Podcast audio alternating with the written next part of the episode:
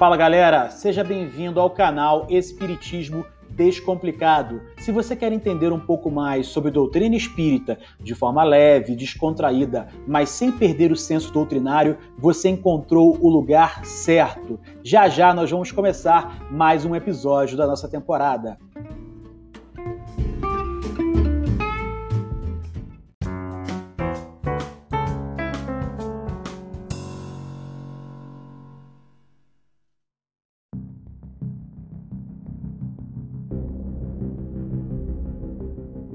Fala aí galera, boa noite.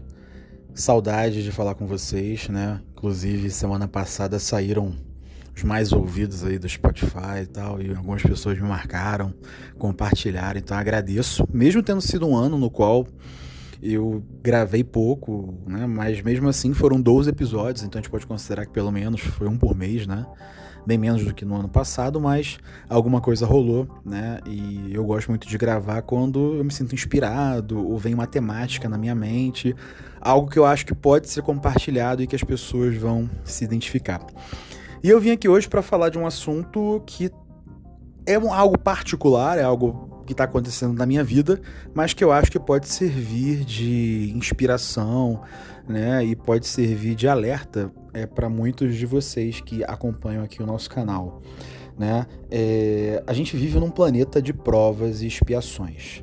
Né? Sabemos disso. Nós, como espíritos encarnados, né, vivemos num planeta no qual é, vamos espiar é, situações que vivemos no passado, tanto dessa encarnação quanto de encarnações anteriores, e vamos passar por provações para ver se já estamos maduros em vários dos atributos nos quais nós temos que nos desenvolvermos. Beleza, isso aí é uma coisa tranquila pra gente. Mas às vezes a gente ainda se surpreende, né, quando passa por situações tristes, por situações problemáticas na vida. Nossa, porque eu tô passando por isso, tal. Assim, claro que a gente não tem que estar tá, é, feliz por passar por isso, mas é a característica do planeta. Então, assim, já é certo que em vários momentos da nossa encarnação nós vamos passar sim por provas e expiações. Não teremos uma encarnação é, linear, assim, totalmente é, feliz, sem acontecimentos é, chatos e, enfim, problemas que acontecem na vida de todo mundo. Vida bonita é só no Instagram, né? Vida perfeita é só no Instagram. Mas isso aí é um assunto para outro dia.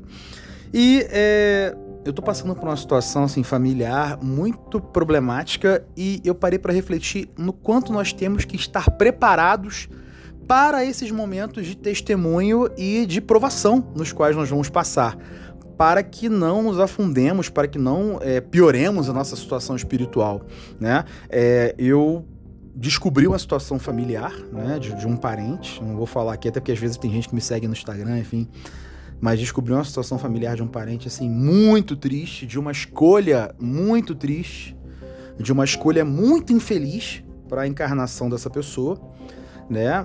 Mas essa pessoa fez isso até de certa forma um pouco consciente, ela escolheu aquilo, né? Não foi algo ao qual ela foi arrastada, houve uma escolha, né? E nossa, isso foi algo que eu descobri e eu não tive como omitir isso da minha família, não tive como omitir isso dos meus pais, né? Até porque eles são, são os nossos condutores, né? Enfim, eu tive que levar essa situação para os meus pais.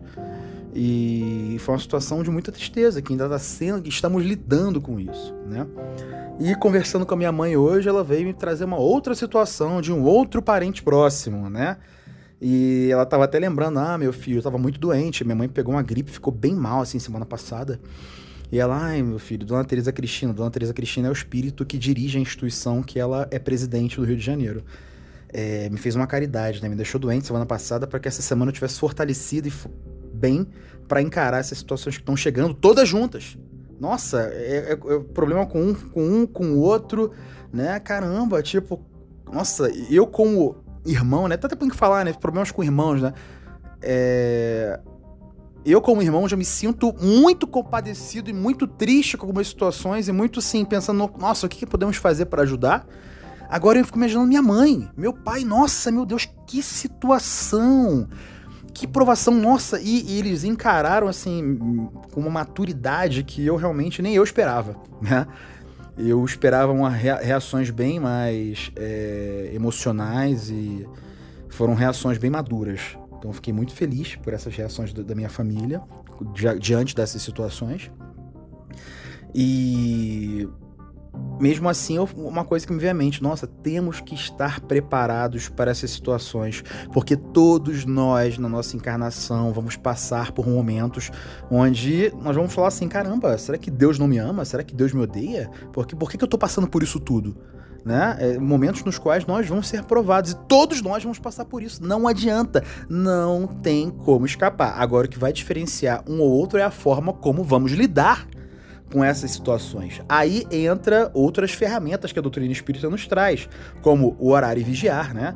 Estar sempre orando, sempre pedindo a Deus, sempre pedindo ajuda dos amigos espirituais, que nos orientem, que nos ajudem nas nossas decisões, né? E estarmos vigilantes, né? Com que tipo de companhia, com que tipo de assunto nós estamos sintonizando. Né? Isso tudo vai influenciar diretamente na nossa reação diante das situações que se apresentam na nossa vida. Então, gente, o que eu queria trazer para vocês hoje era isso: seremos provados, situações vão aparecer na nossa vida, e eu pergunto para vocês: será que estamos prontos para encarar essas situações? Será que vamos encarar da melhor forma Será, ou será que vamos perder uma oportunidade de crescimento? Porque as provações e as expiações são oportunidades de crescimento para o espírito, para alavancarmos a nossa encarnação. Então não percamos é, essas oportunidades. Usemos essas provações como momentos de testemunho, como momentos de, de demonstrar para Deus que estamos aprendendo seus ensinamentos. Claro que, gente, vamos, vamos passar por situações escabrosas. Não significa que não vamos ficar tristes, né? Que não vamos é, pensar às vezes em atitudes ruins, mas temos que nos policiar para não seguir por um caminho errado. Né? Temos que nos policiar para tomar decisões adequadas e sempre alinhadas com os princípios do cristianismo. Beleza? É isso aí, gente. Tamo junto. Quem quiser é, se comunicar comigo, conversar comigo, pode me procurar nas minhas redes sociais. É, eu tô lá no Instagram, afortunatojr, tá? Antônio Fortunato Júnior. Eu tenho um canal no YouTube também, mas que não fala de espiritismo, fala de concurso público, né, que se chama Escola para Concurseiros. Então quem quiser conhecer um outro lado meu, pode entrar lá no canal. Beleza? É isso aí, galera. Tamo junto. Um forte abraço.